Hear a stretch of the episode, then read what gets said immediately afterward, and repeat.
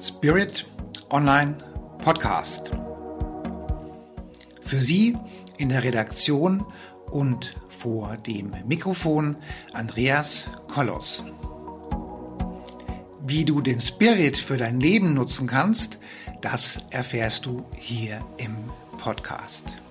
Damit du keine Folge versäumst, abonniere den Podcast gleich und freue dich auf spannende, unterhaltsame Themen hier im Podcast.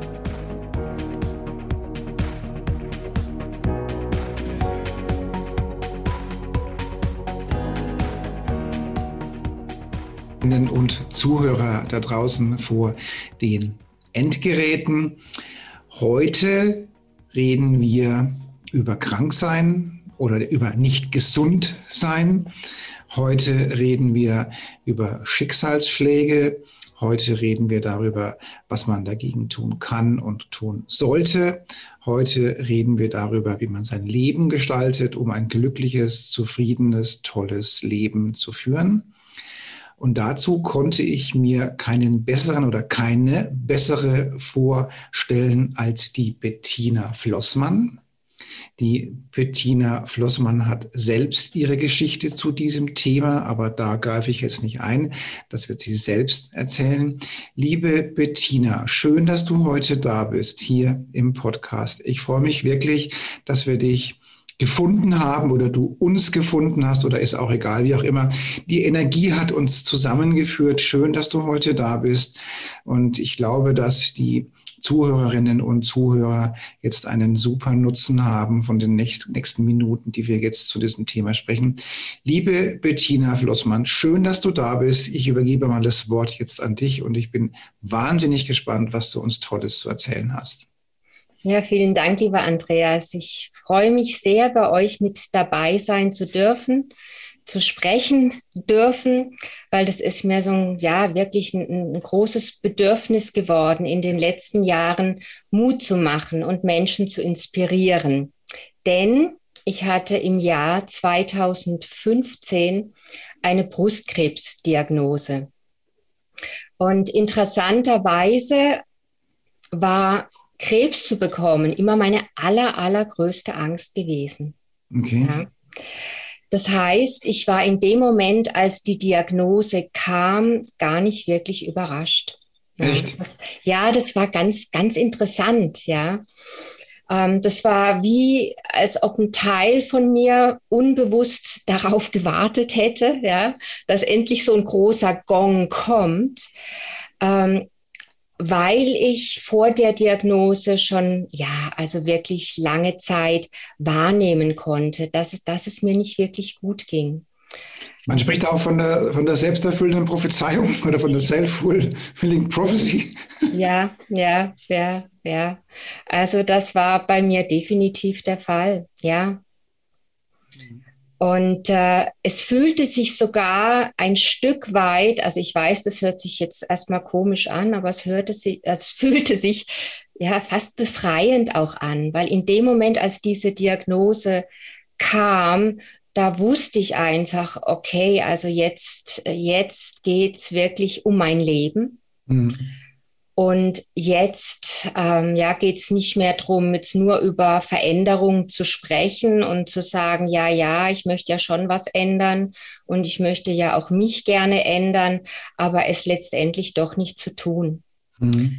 Und das war so meine, meine Geschichte vor der Diagnose. Also ich war schon viele Jahrzehnte lang mit dem Thema Spiritualität, Persönlichkeitsentwicklung. Also ich war da unterwegs und ich wusste, also in meinem Kopf, ich wusste ganz, ganz viel. Also ich habe Bücher übersetzt von spirituellen Heilern. Ich wusste wirklich viel, aber ich habe ganz wenig davon gelebt. Was hast du denn beruflich gemacht? Du hast übersetzt, habe ich richtig verstanden? Oh, ich habe schon so viel beruflich gemacht, lieber Andreas. Ich bin eigentlich Schreinerin. Ja, ich bin Schreinerin und ich bin äh, viele, viele Jahre, also ich bin acht Jahre am Stück um die Welt gereist. Wow. Immer auf der Suche nach ähm, letztendlich nach einem Freisein von diesem tiefen Leiden, was ich so in mir gefühlt hatte. Ja, mhm. Also ich hatte eine sehr, ja, herausfordernde Kindheit. Mein Vater hat sich erschossen, da war ich 16 Jahre alt.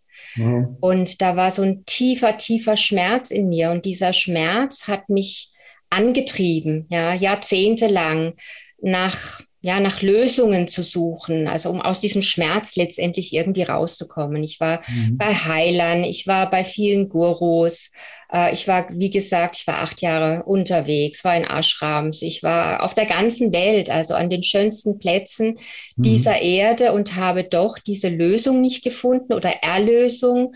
Und ich habe auch erkannt, damals schon, dass das, wonach ich mich äh, gesehnt hatte, das konnte ich weder auf der wunderschönsten äh, Paradiesinsel noch irgendwo im Himalaya finden. Ja. Okay. Und äh, insofern war für mich die Diagnose von vornherein ein, ein Weckruf. Das wusste ich einfach. Mhm. Ja. Ich wusste, es geht darum, wirklich hinzuschauen. Ja, warum ich krank geworden bin. Also mhm. die Ursache für mich zu erkennen mhm. und dementsprechend, also mich, äh, das ist so mein Weg, wirklich mich von innen heraus in den letzten Jahren komplett verändert zu haben. Mhm. Und das war auch sehr wichtig für mich. Ich habe gefühlt, das ist nicht mein Todesurteil. Also ich mhm. wusste, ich habe hier noch irgendwas zu tun auf dieser Erde. Mhm. Und insofern habe ich mir selbst eine gute Prognose gegeben. Okay. Ja? Weil ich glaube, das ist oft das, das, das Herausfordernde. Ne? Man geht zum Arzt und der Arzt gibt äh, erstmal eine Diagnose, aber dann kommt es auch recht schnell zu einer Prognose. Und äh, die Ärzte sind in meiner Erfahrung, also die sind da nicht zimperlich, ja und auch nicht besonders mitfühlend. Ja, das kommt dann als so ein, ja, als so ein wie alt, Statement. Wie alt warst du damals? Wie alt warst du damals? Also ich bin heute 57, das ist sechs Jahre her. 51 war ich damals. Mhm. Also, also so mit 49 hattest du ja so einen Wendepunkt im Leben.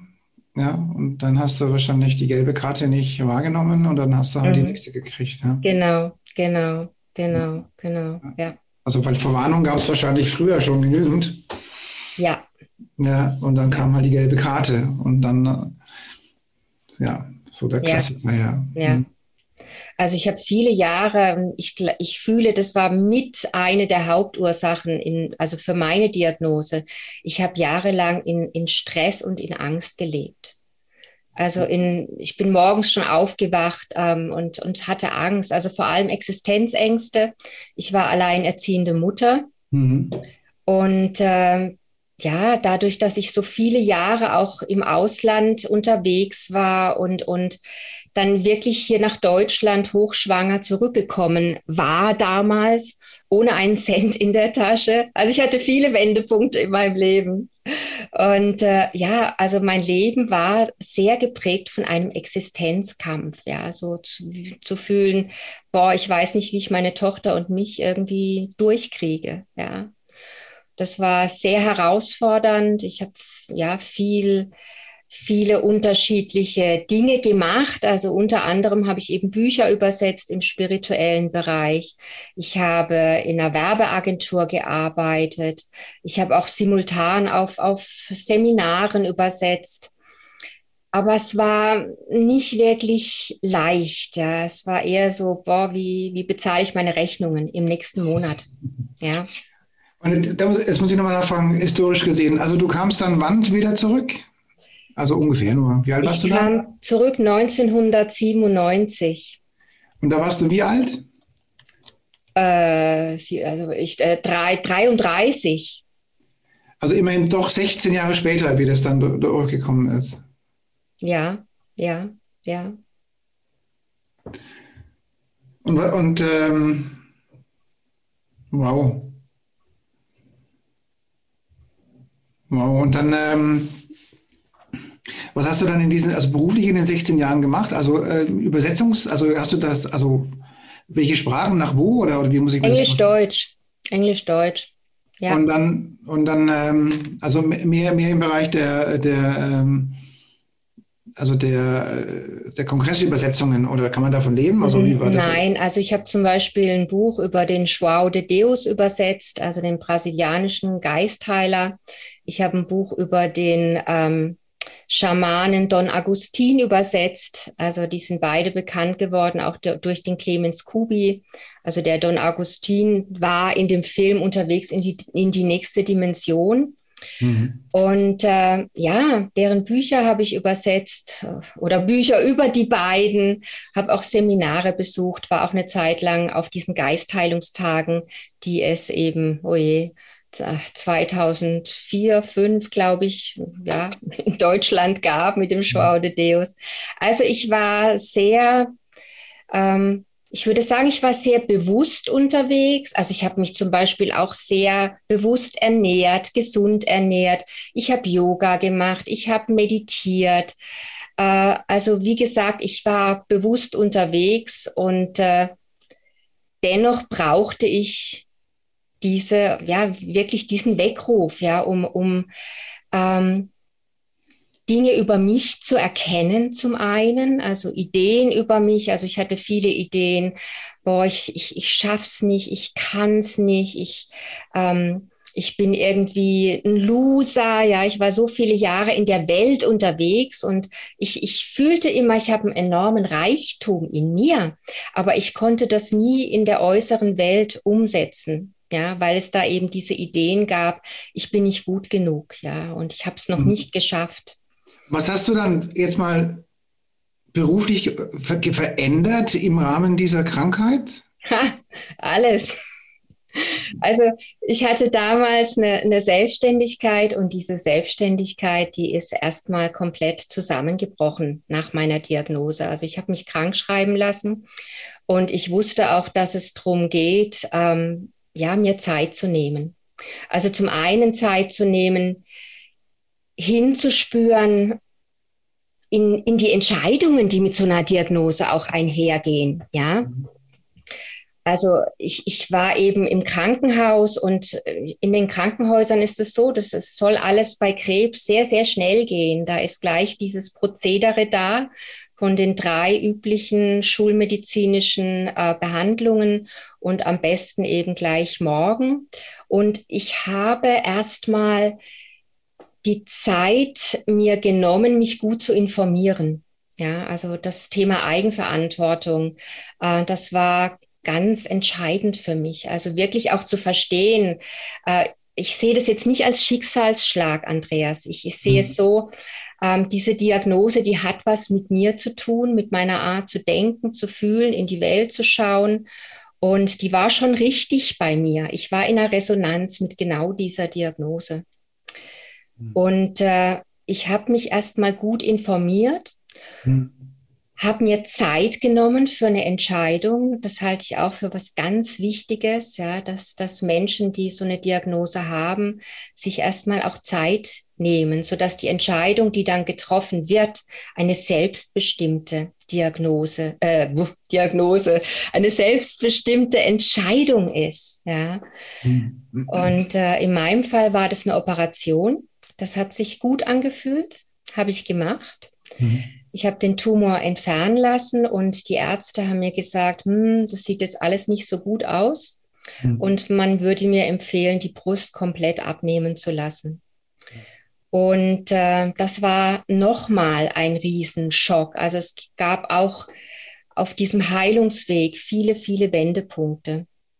Mhm. Und äh, ich habe mich dann nach Zweit- und Drittmeinungen entschieden, dass meine Brust, dass die bleibt. Ich hatte das Gefühl, dass es für mich darum geht, an die Ursache zu kommen mhm. und nicht einfach das Symptom zu behandeln. Mhm.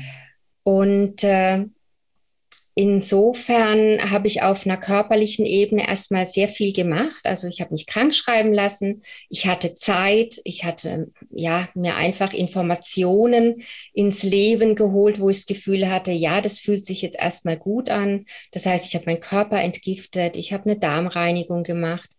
Ich habe sehr viele Nahrungsmittelergänzungen auch eingenommen. Ich hatte eine tolle Begleitung von einem Heilpraktiker Und dann kam ein ganz großer Wendepunkt nach sechs Monaten.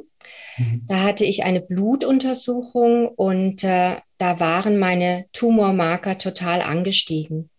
Mhm. Und das war ehrlich gesagt fast noch ernüchternder, ernüchternder als die Diagnose, weil ich hatte das Gefühl, ich habe so unglaublich viel gemacht. Also ich hatte mhm. ganz viel Disziplin und habe diese ganzen, ja, Smoothies äh, gesaftet, gefastet, äh, Nahrungsmittelergänzungen. Ich war bei Heilern gewesen, ich habe Aufstellungen gemacht. Und äh, dennoch war das Resultat, dass meine Tumormarker komplett angestiegen waren. Mhm. Und das war der Wendepunkt, weil zu dem Zeitpunkt hatte ich keine finanziellen Mittel mehr. Mhm. Ähm, ich habe Hartz IV beantragt damals, weil ich nicht mehr weiter wusste.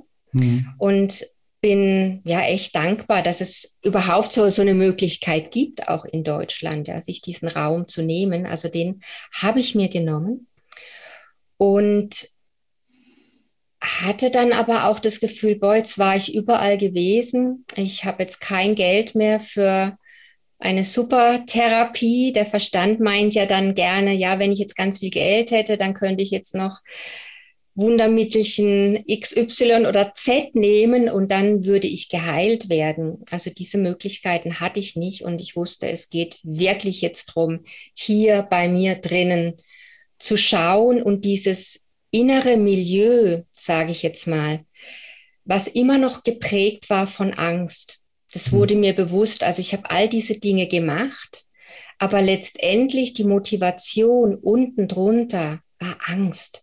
Hm. Ich, ich war aus dieser Angst nicht rausgekommen und ich war immer noch total angstgesteuert. Hm. Und das ist in den letzten Jahren, Andreas, das ist mein Hauptfokus geworden. Also wirklich aus dieser Angst rauszukommen. Und äh, ja, das sind, das ist ein großes Thema mit Krebs, dieses Thema Angst. Und für mich hat sich's verändert, indem ich begonnen habe zu meditieren, tagtäglich. Okay. Mm, also ich bin ein großer Fan von dem Joe Dispenza. Ich hatte damals dann sein Buch gelesen, Du bist das Placebo, und ich habe das gelesen und habe einfach gefühlt, mh, ja, genau, das, das ist es, ja. Okay. Und dann habe ich angefangen, die Meditationen zu machen, am Anfang ganz intensiv. Also ich habe drei, vier, fünf Stunden meditiert am Tag, mhm. weil ich auch einfach nicht, ich wusste nicht mehr weiter. Ich war so verzweifelt, ich wusste nicht mehr weiter. Mhm. Und dann hatte ich nach drei Wochen wieder eine Blutuntersuchung und nach drei Wochen waren meine Tumormarker absolut normal. Und ab dem Moment war für mich mein Weg klar. Ja, mhm. ich wusste einfach, okay, das ist mein Weg. Ja. Mhm. Und parallel dazu mh, hm, hat sich interessanterweise, also mit dem Thema Krebs, auch was gezeigt für, für mich, nämlich, dass ich gemerkt habe, ich möchte Mut machen. Ja, ich möchte diese Informationen ähm, hierher in diese Welt tragen und Menschen einfach Mut machen, dass Heilung aus Krebs auch anders möglich ist.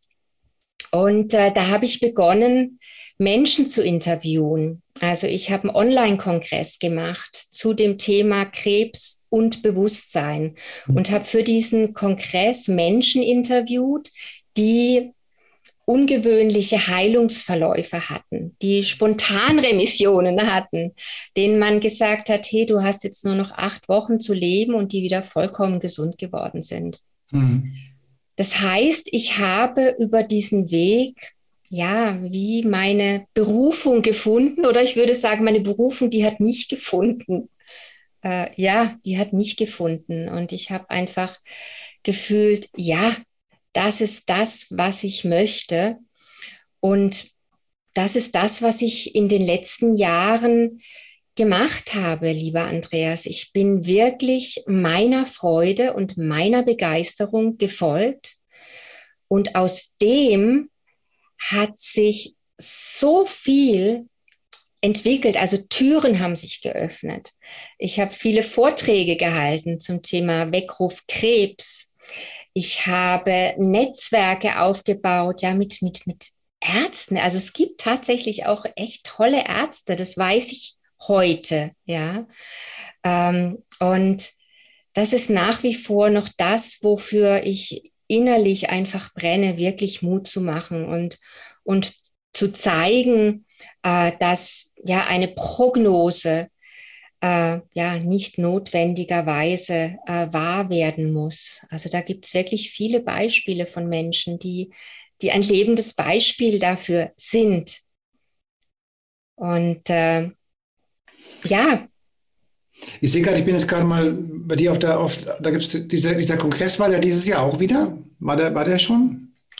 Der wird jetzt wieder im September stattfinden und da mache ich im Moment auch wieder neue Interviews, ja. Mhm. Mhm. Okay, spannend. Ja. Okay, ich, sorry, ich habe dich unterbrochen. Erzähl mal weiter. Nee, alles gut, alles gut.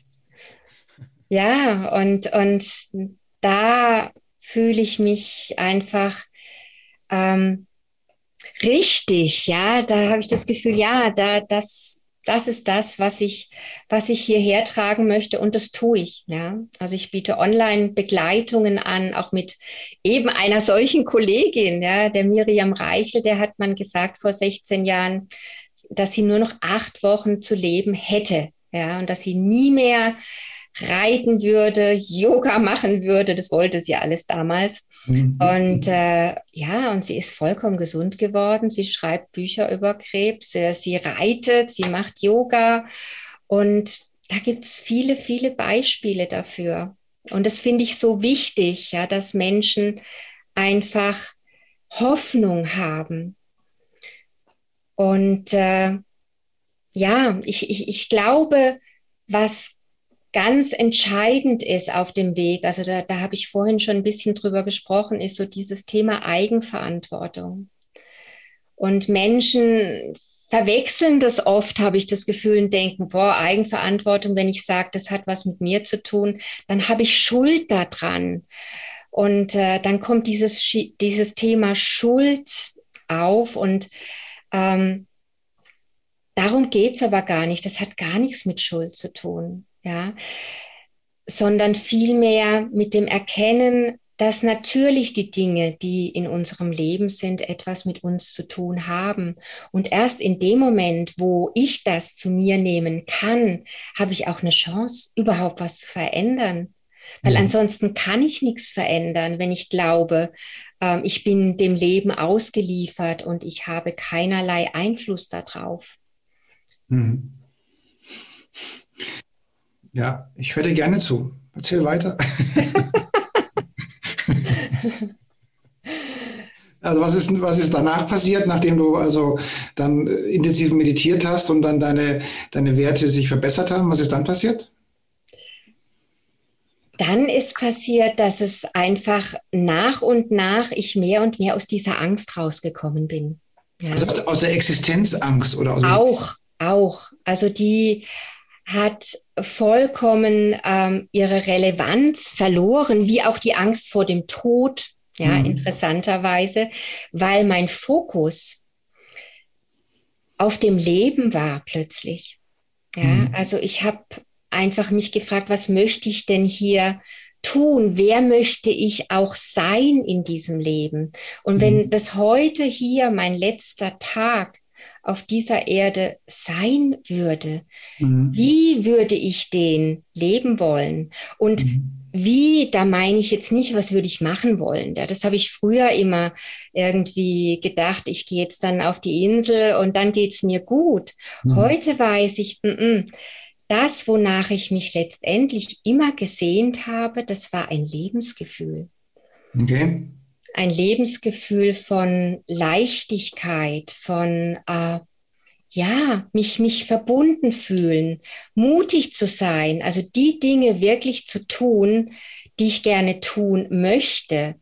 mhm. und nicht mehr auf diese Stimmen zu hören, ja, mh, mm, das kannst du doch nicht, weil, ähm, und, und zu merken, also das kann ich echt sagen, Andreas, zu merken, wow, das waren alles nur Ideen, ja. Sobald ich die Dinge getan habe, äh, es haben sich immer Türen geöffnet. Und so habe ich mich komplett aus meiner, ja, auch aus meiner Komfortzone rausbewegt. Ich war nämlich schüchtern. Ich habe keinen Ton gesagt früher. Äh, ich habe zwar ein wildes Leben gehabt, aber ich war so in mir drin, hatte ich so viele Ängste. Ich war so still. Äh, ich, ich konnte meinen Mund nicht aufmachen. Ich konnte auch nicht Nein sagen. Das habe ich auch gelernt in den letzten Jahren. Wirklich Nein zu sagen, dann, wenn es in mir Nein ruft.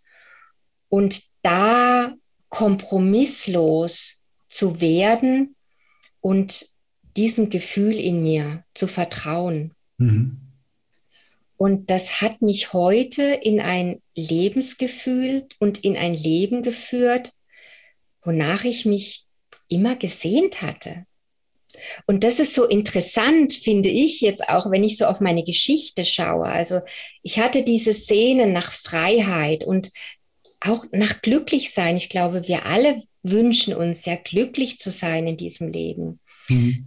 Und so bin ich gestartet auf dieser Suche nach, nach diesem Selbstmord von meinem Vater und habe mich da auf diese, auf diese Suche gemacht, weil ich irgendwie auch gefühlt habe in mir, hm, also Leben, das kann irgendwie auch anders sein. Ich wusste nicht, wie ich da hinkommen sollte, aber ich hatte so von Heldenfilmen auch, ja, oder Märchen. Mhm. Ja, ich wusste, da, da gibt es irgendwie noch mehr in diesem Leben. Aber ich mhm. wusste nicht, wie dorthin kommen. Und dann fing einfach also, diese Suche an. Ich möchte nochmal an dem Punkt zurückgehen, wo du sagst, du hast jetzt meditiert. So, mhm. dann hast du also meditiert und hast gesagt, nach drei Wochen oder so, nach einer relativ kurzen Zeit haben sich dir deine, deine, die Marker verbessert, normalisiert. normalisiert, ja, ja, ja. Und was hast du dann gemacht, ganz konkret? Dann habe ich weiter meditiert. Ja. Also das sind die, die Joe Dispenza Meditationen, das sind ganz andere Meditationen als, als alle, die ich vorher gemacht hatte. Und ich hatte schon 30 Jahre Meditationserfahrung. Ja, ich war schon viel in, in mhm. Klöstern in, in Thailand gewesen, in, in buddhistischen Klöstern. Also Meditation als solche war mir sehr vertraut. Mhm. Aber diese Meditationen haben mich dahin geführt, letztendlich meinen Körper mit neuen Informationen zu füttern über neue Emotionen. Mhm. Also ich habe praktiziert, jeden Tag mich mit Freude zu verbinden, also mit inneren Bildern und dann in eine andere Emotion zu kommen. Und am Anfang das war nicht leicht, ja, weil mhm. ich war nicht glücklich. Ich wusste überhaupt nicht, also wie ich in ein Gefühl von Freude kommen sollte, weil ich ja so viel Angst hatte. Ja.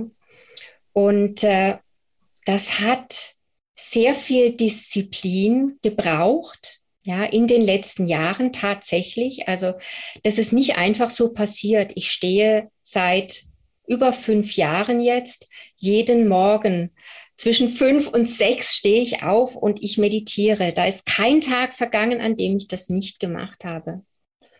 Das heißt, ich gehe in einer vollkommen anderen Ausrichtung, jetzt so als früher, in den Tag.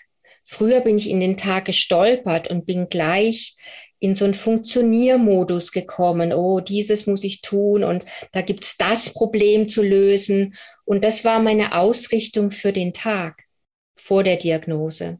Und über die Meditation bringe ich mich jeden Tag in eine klare Ausrichtung. Und nicht nur mental, das habe ich auch gelernt auf dem Weg. Es ist zwar nett, schöne Gedanken zu denken, aber wenn ich die nicht fühlen kann, bringt das gar nichts. Also es geht wirklich um diese Emotion weil die Emotion ist, ist der Treibstoff, ja. ja. Mhm. Den braucht's ganz einfach. Und wenn ich in einem ja, in einer positiven Ausrichtung und in einer höheren Emotion bin, also wenn ich mich dankbar fühle, wenn ich in der Freude bin, ja, dann geht es meinem Körper gut, weil dann bin ich in, im Parasympathikus und bin raus aus diesem Überlebensmodus, ja, wo ich mich gewohnheitsmäßig jahrzehntelang aufgehalten habe. Mhm. Und um diese Gewohnheiten zu durchbrechen, hat es für mich Disziplin gebraucht. Ja. Und diese Disziplin wiederum, die konnte ich nur aufbringen, indem ich für mich ganz klar einen guten Grund gefunden habe, warum ich dieses Leben leben möchte. Das ist, glaube ich, ein guter Aspekt, ja. ja. ja. Also mich zu fragen, wofür möchte ich dieses Leben leben? Warum bin ich hier? Mhm. Und da habe ich für mich einen kraftvollen Grund gefunden. Mhm. Also natürlich wollte ich noch weiter gute Mutter sein und meine Tochter noch viele Jahre begleiten. Aber ich wusste, mein ja, mein Wunsch bestand darin und da, darin lag wirklich eine Kraft, dass ich noch so viel einfach tun wollte. Und ich hatte das Gefühl, das habe ich alles vorher nicht gelebt, ja, diesen Reichtum, auch über diese Reisen und über diese Begegnungen mit diesen Heilern und was ich alles erlebt habe. Ich habe so viel erlebt und ich wusste einfach, boah, es geht darum, dass irgendwie ja, hierher zu bringen, mich hierher zu bringen. Also wirklich, ja, einfach mutig zu sein, mich zu zeigen, äh, meine Wahrheit zu sprechen, authentisch zu sein und äh, angstfrei dieses Leben zu leben. Und in einer, hm, in einer Freiheit, die ich mir immer gewünscht hatte. Aber eine Freiheit, die von innen herauskommt und die jetzt nicht mehr davon geprägt ist. Also ist heute gutes Wetter, schlechtes Wetter. Äh, ja, wie viel Geld ist auf dem Konto? Fahre ich nächste Woche in Urlaub? Oder diese ganzen äußeren Dinge. Oder ich lese gerade eine E-Mail, die mich triggert. Ähm, da in so eine innere Freiheit und in eine Stabilität aus mir heraus zu kommen. Und natürlich triggern mich noch Dinge an, Andreas. Aber ich habe gelernt über diesen Weg nicht mehr Stunden oder tagelang, wochenlang, wie früher habe ich das so ge gemacht, da war ich wochenlang im Drama, ja. Mhm. Und das ist heute nicht mehr so. Also ich kann sehr klar erkennen, warum mich Dinge triggern, und das hat nichts mit der Person zum Beispiel, die mich jetzt vermeintlich triggert, zu tun, sondern letztendlich mit einer Idee in mir, ja. Und äh, das triggert eine Emotion und und das nutze ich heute als eine Einladung zu schauen. Aha, mh, äh, warum triggert mich das denn? Ah, okay. Ich habe jetzt das Gefühl, ich habe jetzt was falsch gemacht, ja, oder ich bin nicht gut genug oder oder oder, ja, das kann ich erkennen in diesen Situationen. Mhm. Und, und so kann ich nach und nach oder so konnte ich, ja, also es, mhm. ist, es ist ein Weg. Also nach und nach diese Ideen in mir verändern mhm. und auch über das Fühlen das, das halte ich auch für ganz wichtig, über das Fühlen dieser mhm. Emotionen, die dann auftauchen, ähm, zu entladen. Mhm. Also man, ich meine, die, wie, wie, gesund man ist oder, oder wie, wie, wie das mit, mit, Gesundheit und Krankheit aussieht, hängt ja ganz stark mit unserer Zellschwingung und unserer Zellenergie zusammen. Ja, vor allen Dingen, also mit, eigentlich mit der Energie so, und der Liebe. So. Und, ähm, und alles, was was uns normalerweise prägt oder auszeichnet, hat oft mit dem Zellbewusstsein und mit dem Unterbewusstsein zu tun. Und da sind natürlich ganz, ganz viele Dinge drin, die uns unsere Eltern, Großeltern, Verwandtschaft, Sippe, frühere Leben und so weiter alles mitgegeben haben. Und jetzt haben wir, das kann man immer ganz gut vergleichen mit, mit diesem klassischen strapazierten Eisberg-Symbol. Ja, also, also alles, was so, was so unter der Wasseroberfläche ist, das ist so das, was wir im Unterbewusstsein haben. Was aber maßgeblich unser Leben auch lenkt. Oder wovor habe ich Angst? Habe ich Angst? Was habe ich für Muster? Was habe ich für Ängste? Was habe ich für, für, für, für Liebessehnsüchte? Was habe ich da? Was habe ich da? Was habe ich da? Bin ich, habe ich Selbstwert? Habe ich keinen Selbstwert? Und so weiter und so weiter. So und, und, und brodelt das, hätte ich mal fast gesagt, so unter der Wasseroberfläche so vor sich hin. Ja. Und dann kriegt der Mensch irgendwann mal von, vom Universum oder von wem auch immer so gelbe Karten gezeigt, dass jetzt Handlung angesagt ist. ja, und das sind dann immer so ähm, üblicherweise so zwei, also um die 42, um die 35 erkennt man ja meistens erst, dass man überhaupt ein eigenes Individuum ist und wer man eigentlich wirklich selbst ist. Und dann so um die 42 kriegt man dann oftmals schon den ersten Hinweis, dass irgendwas möglicherweise verändert werden sollte. Das ist dann so die, die erste Information, die man nicht völlig ignorieren sollte. Und wenn man da nichts reagiert hat, dann 49 ist man auf einem guten Weg, eben die erste gelbe Karte zu kriegen, nämlich Krebs. Ja, so. Und dann jetzt unterscheiden sie, jetzt haben wir dann so zwei so Wege. Der, der Klassiker ist der, der, der, der stark in der dritten Dimension verankert ist. Der geht jetzt zum, zum Krankenhaus und zum Arzt und zur Schulmedizin und lässt sich mit allen möglichen chemischen und medizinischen Dingen gesund machen und lebt sein Leben genauso weiter wie vorher und sieben Jahre später hat er gute Optionen drauf, den zweiten Krebs dann eben nicht mehr zu überleben. Und Gott sei Dank gibt es Menschen, die irgendwann mal wach werden, ja, und du hast es perfekt gesagt, du hast es ja eigentlich längst gemerkt, dass was kommt. Ja, aber die ganzen Luftballons, ich nehme da mal ganz gerne den Vergleich mit den Luftballons, das sind nämlich unsere Ängste, Prägungen und Muster im Unterbewusstsein haben verhindert, dass, du, dass, dass der Druck schon groß genug war, was anderes zu machen. Ja? ja. Ja, und erst musste der Druck, der Kessel noch ansteigen und dann warst du bereit, wirklich de deine, deine Ängste wirklich mal zu ignorieren und mal zu sagen, hey, wer bin ich eigentlich, wo geht es eigentlich lang? So. Das war so die, die, das ist so typisch vom Universum, ja, oder vom hohen Selbst, oder kann sich jemand aussuchen, wie er das jetzt mhm. nennt, ja. Gelbe Karte, jetzt Person, Mensch, komm mal in die Handlung, sonst hast du eine gute Option, die 60 nicht zu erreichen. Ja, so, okay. Ja. Bedauerlicherweise ist es so, dass oftmals diese Dinge, die unter der Wasseroberfläche sind, so stark sind, dass die Handlung eben nie stattfinden wird. Da hast du wirklich, da hat das Universum wirklich vieles mit dir vorgehabt oder dein hohes Selbst oder hat noch vor oder wie auch immer und habe gesagt, hey, jetzt komm mal in die Pötte und schau mal, was wirklich wichtig ist. Ja. Und das schaffen halt viele halt auch nicht, dass sie dann in die Pötte kommen und was verändern und dann gehen sie halt den Krebsweg der Schulmedizin. Mal mehr, mal weniger. Ja, ja also ich möchte gar nicht die Schulmedizin verteufeln. Nein, nein, mache ich, nein, mach ich, auch, mach ich, will, ich auch, will ich auch nicht tun. Nein, ich will nur sagen, ähm, also nicht missverstehen, mache ich nicht, will ich auch nicht. Aber die, aber die, deswegen ist die Ursache noch immer nicht so beseitigt für das, worum es da nicht geht. Ja, dann ja. können wir die Symptome können wir dann wegdrücken oder verändern oder wegschneiden oder was auch immer, aber die Ursache bleibt da und kommt im dümmsten Fall woanders wieder hoch. Ja. Ähm, also zu meiner Person ist es so, dass ich Gott sei Dank noch nie krank war und ich denke auch nicht, dass ich das jemals sein werde.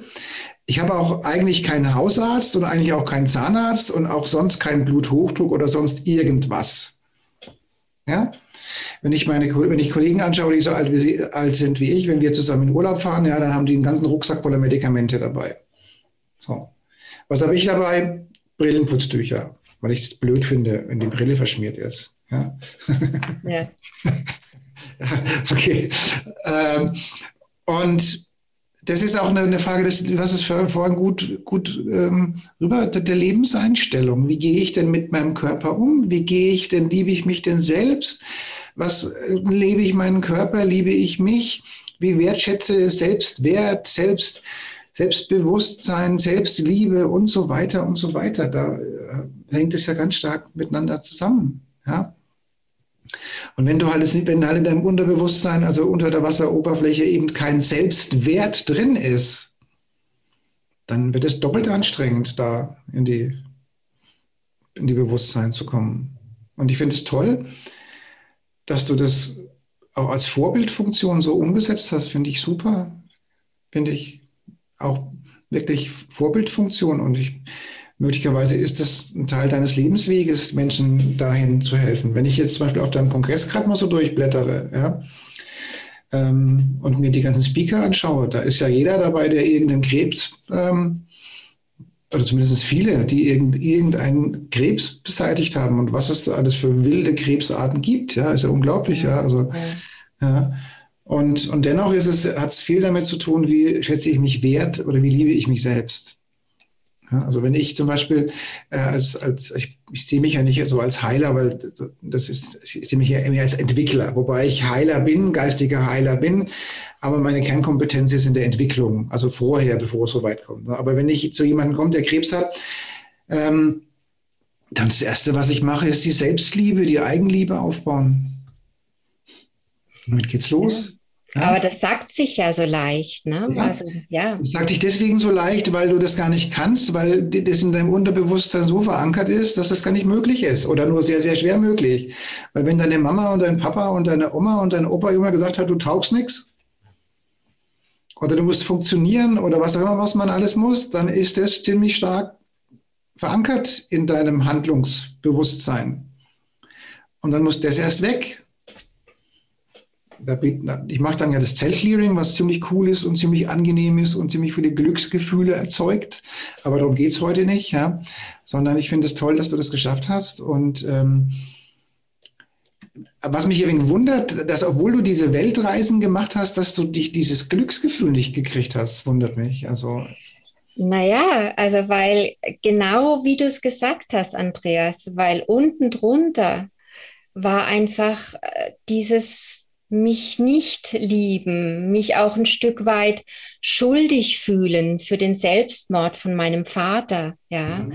da war viel, was ich mit mir rumgetragen habe an, an, ja, an vernichtenden Überzeugungen über mich letztendlich. Mhm. Und insofern, ja, ich hatte schon mal ein kurzes Glücksgefühl.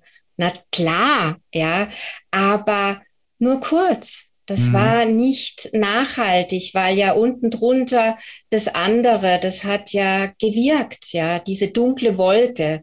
Ich habe es immer erlebt wie so eine, ja, subtile dunkle Wolke, unter der ich gelebt habe, ja. Und da bin ich mal kurz über ein High in meinem Leben mal raus, ja, oder ich war verliebt, ja, dann war das mal kurz weg, ja, oder schien weg. Aber das war nicht anhaltend. Ja, man nimmt sich halt immer wieder auch selbst mit, gell? Ja, ja, ja, ja.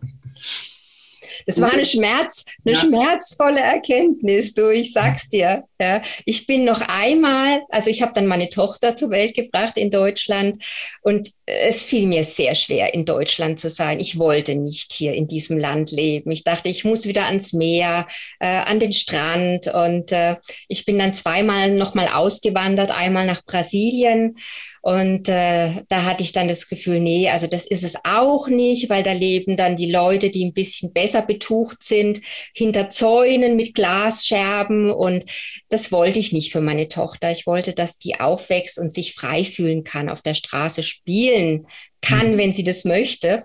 Und dann bin ich nochmal auf, ausgewandert nach Gomera, be bevor meine Tochter in die Schule kam. Mhm. Und das war richtig heilsam und mhm. extrem mhm. desillusionierend. Ich bin dahin, dachte, okay, also bevor jetzt die Schule losgeht, jetzt muss ich weg mit meiner Tochter. Und in dem Augenblick, als die Fähre anlegte auf Gomera, fühlte ich in mir, ich wusste es einfach, ich wusste es, uh -uh, das ist es auch nicht. Ja, okay. Und das war wirklich schmerzhaft, weil ich hatte mich verabschiedet in Deutschland, habe gesagt, so, tschüss, ich bin jetzt auf Gomera. Und ich fühlte mich wieder gescheitert, weil ich gemerkt habe, boah, jetzt habe ich doch groß angekündigt, ich bin jetzt ausgewandert. Und ich wusste einfach, nee, das, das ist es nicht. Und dann bin ich nach drei Monaten bin ich wieder zurück nach Deutschland, bin also wieder eingewandert. Und das war so heilsam, weil in dem Moment war diese Seifenblase oder der Luftballon, ja, äh, dass ich irgendwo anders glücklich sein kann und nur irgendwo anders, der war komplett zerplatzt. Mhm.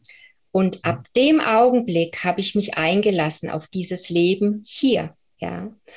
Und, und so gab es ja viele wertvolle und ja auch oftmals wirklich schmerzhafte Erfahrungen. Und ich glaube manchmal, also ich habe dazu gehört, ich brauchte äh, Schmerz damals und Leidensdruck, um, mhm. um, um Dinge zu erkennen.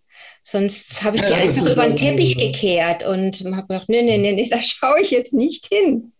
Ja. Wo, wo lebst du heute? Ich lebe am Bodensee, ja.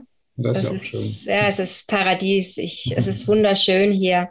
Ich fühle mich angekommen. Also ich lebe wirklich an einem Ort, ja, wo ich, wo ich total happy bin. Natur pur. Ich habe die Berge, ich habe den See. Ich lebe in einer wundervollen Beziehung, also schon seit vielen Jahren. Ich habe einen tollen Mann an meiner Seite. Äh, meine Tochter ist jetzt 23, also die ist auch, ja, die ist auch natürlich einen Weg gegangen mit mir jetzt in den letzten Jahren. Mhm. Und äh, das ist auch ein großes Thema, ne? Also die Angehörigen, ja, das ist ja auch nicht leicht für die Angehörigen, mhm. je nachdem, was die Betroffenen dann für Wege gehen. Und meine Tochter, die die hat da schon geknabbert auch und hatte viele Ängste, ja, als ich gesagt habe, boah, mhm. also okay, alle weiteren schulmedizinischen Maßnahmen, die mache ich jetzt nicht mehr und ich gehe meinen Weg.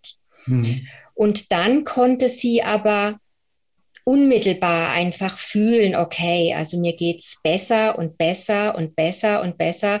Und sie konnte einfach sehen, ich bin, ich bin glücklich und ich, mhm. ich tue Dinge auch, die mich erfüllen und die mich mhm. begeistern. Und insofern konnte dann auch sie mehr und mehr ihre Ängste erlösen. Ja, und sie hat mir immer vertraut auch und, und mhm. hat gesagt, hm, ja, ich, ich, ich vertraue, du weißt schon, was für dich der richtige Weg ist. Also die hat jetzt nicht versucht, mich umzustimmen. Mhm. Und wir sind auch einen ganz tollen Weg miteinander gegangen. Ja, wirklich auch durch viele dieser Ängste durch und hatten sehr viele ganz wertvolle Gespräche, also auch über den Tod, ja.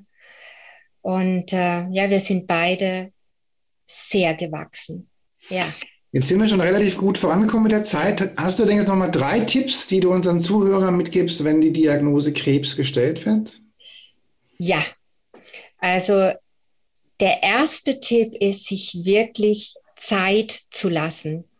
Also sich nicht so unter Druck setzen zu lassen von den Ärzten, weil in den meisten, in den allermeisten Fällen, ja, besteht kein unmittelbarer Handlungsbedarf. Das weiß ich aus vielen, vielen Gesprächen und auch Interviews mit Ärzten und andersdenkenden Onkologen. Ja, ich weiß das, ja, das ist, also es, die Ärzte tun zwar immer so in den, in den Kliniken, oh, ganz schnell, ganz schnell. Und da braucht's aber diese Bewusstheit, ja, das zu sagen, okay, gut, ja, also der Arzt sagt jetzt das, aber ich nehme jetzt erstmal Zeit, um hinzuspüren in dieser Zeit des Hinspürens finde ich es wichtig, sich zu informieren, ja, mal zu schauen, was gibt's denn für Möglichkeiten? Gibt's vielleicht andere Wege? Welcher Arzt fühlt sich für mich stimmig an? Ja, also da gibt's ja auch Möglichkeiten, in ein anderes Zentrum, in eine andere Klinik zum Beispiel auch zu gehen. Ja, es gibt ja viele Möglichkeiten, also wirklich in diese Eigenverantwortung zu kommen, sich Zeit zu lassen, Eigenverantwortung und dann wirklich hinzuschauen. Ja, also zu, zu schauen, warum mhm. ist das denn jetzt in meinem Leben? Ja, mhm. zu erkennen, die Dinge passieren nicht einfach so. Mhm und das ist bei Krebs, also es ist entscheidend, ja, wirklich hinzuschauen, weil dieses, äh, weißt du, diese Idee von Krebs, also das ist ja ein, potenziell hört es ja nicht auf. Ne? Also dann bist du ja nach fünf Jahren giltst du als offiziell geheilt. Und, und dennoch, ja, viele Menschen haben einfach weiterhin Angst vor dem Rezidiv. Und ich glaube, also das ist meine Beobachtung auch. Ich mache ja viele so Begleitungen. Ich begleite viele Menschen auch mit Krebs. Und die haben schon ganz viel gemacht, ja, und an Therapien und dies und das. Und trotzdem ist das Rezidiv da. Ja. Und ich glaube, es ist wie, das ist auch mein Erleben, das ist wie so ein Abschälen, wie bei einer Zwiebel. Es gibt Schichten, ja. Und es geht immer noch tiefer. Und manche Ursachen sind sehr subtil und sehr vielschichtig. Hm. Und ich fühle, da ist es wirklich wichtig, sich da auf den Weg zu machen, so in den Kern der Ursache ja, vorzudringen und, und zu erkennen für sich, das mhm. ist sehr individuell, aber zu erkennen für sich, was ist die Ursache, warum habe ich diesen Krebs? Super. Mir wird ganz warm ums Herz und ich glaube, dass wir mit dem Podcast viele Menschen erreichen, die, die diese Diagnose direkt oder indirekt schon gehört haben. Und da bin ich froh, dich heute hier im Podcast deine Energie über den Äther laufen zu lassen. Weißt du, was der Äther ist, Bettina? Der Äther, nee, sag's mir.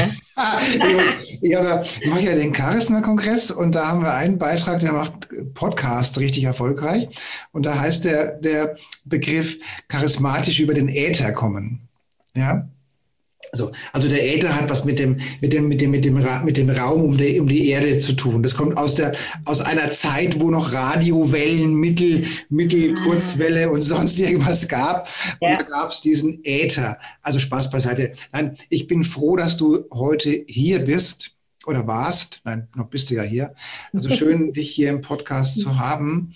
Und ich bedanke mich für das tolle Interview und für alle da draußen. Also der Äther, das gab es früher bei Radios, die noch Mittelwelle und Kurzwelle hatten. Ja. also schön, dass ja. wir deine Stimme und deine Energie in den Raum hinausgelassen haben. Und ich glaube, dass wir viele Menschen erreichen konnten. Und äh, die können sich gerne an dich oder auch an mich wenden, wenn es wenn, Hilfe ist. Also auch ich helfe da in der Richtung. Und schön, dass du da warst und allen da draußen, die zuhören, noch einen wunderschönen Tag. Ja, vielen, vielen Dank, dass ich da sein durfte. Danke, Andreas.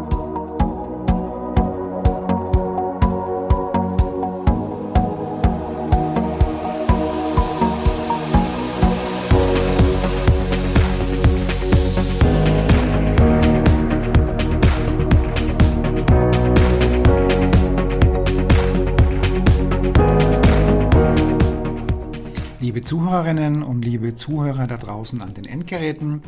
Ich hoffe, Ihnen hat der Beitrag gut gefallen und wir würden uns freuen, wenn Sie unseren Podcast abonnieren würden.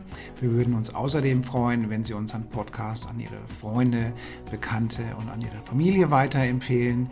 Und freuen Sie sich schon auf den nächsten Beitrag, immer freitags für Sie online.